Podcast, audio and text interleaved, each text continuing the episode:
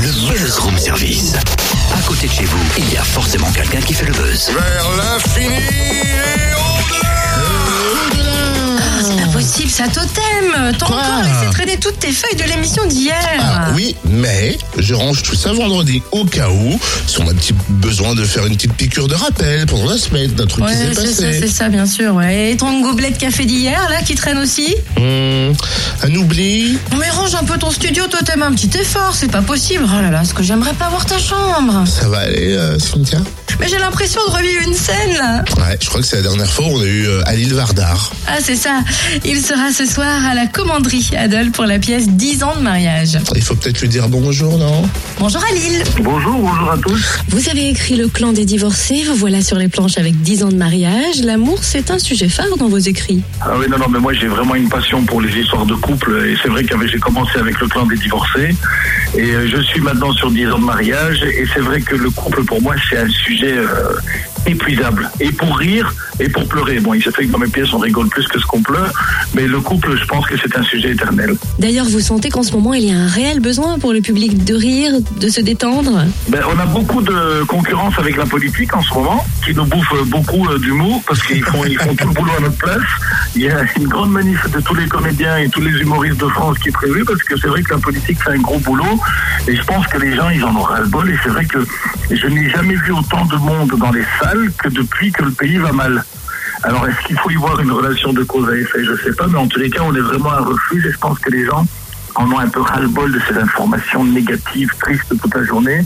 Et les spectacles d'humour, ben, c'est un vrai refuge pendant cette période-là. Alors pour cette pièce de théâtre 10 ans de mariage, c'est l'histoire de Lisa hein, qui organise euh, une soirée surprise pour son mari, Alec. Et c'est vrai qu'on a l'impression dans cette pièce, et quand on voit des extraits, quand, quand on lit un peu le, le- le pitch, que au bout de 10 ans, l'amour c'est pas forcément le même en fait. Et non, non, non, malheureusement, et je sais que on a toujours envie de croire le contraire. hein. Il y a des gens qui diront, mais non, il est défaitiste. Non, c'est vrai, au bout de 10 ans, il faut être adulte, il y a une usure qui s'installe.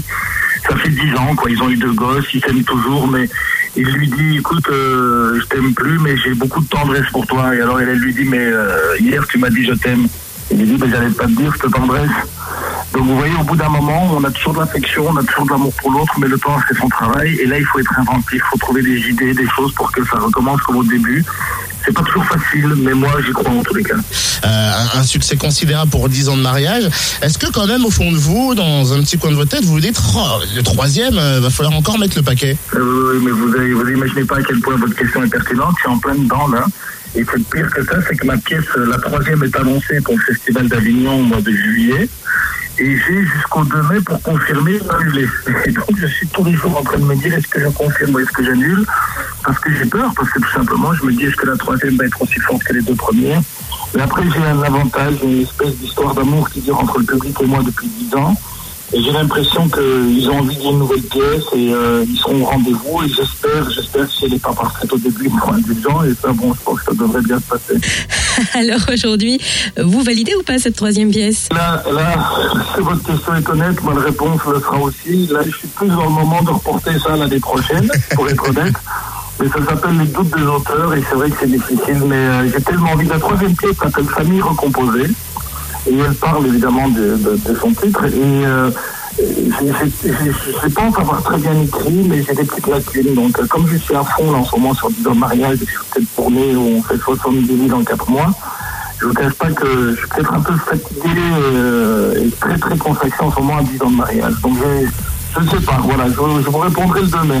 Et euh, merci euh, beaucoup Aline. Et puis euh, forcément, ce soir, ça se passe du côté de la commanderie de Dole. Il doit rester une ou deux places encore, mais une soirée rire garantie. Ce soir donc, 10 ans de mariage.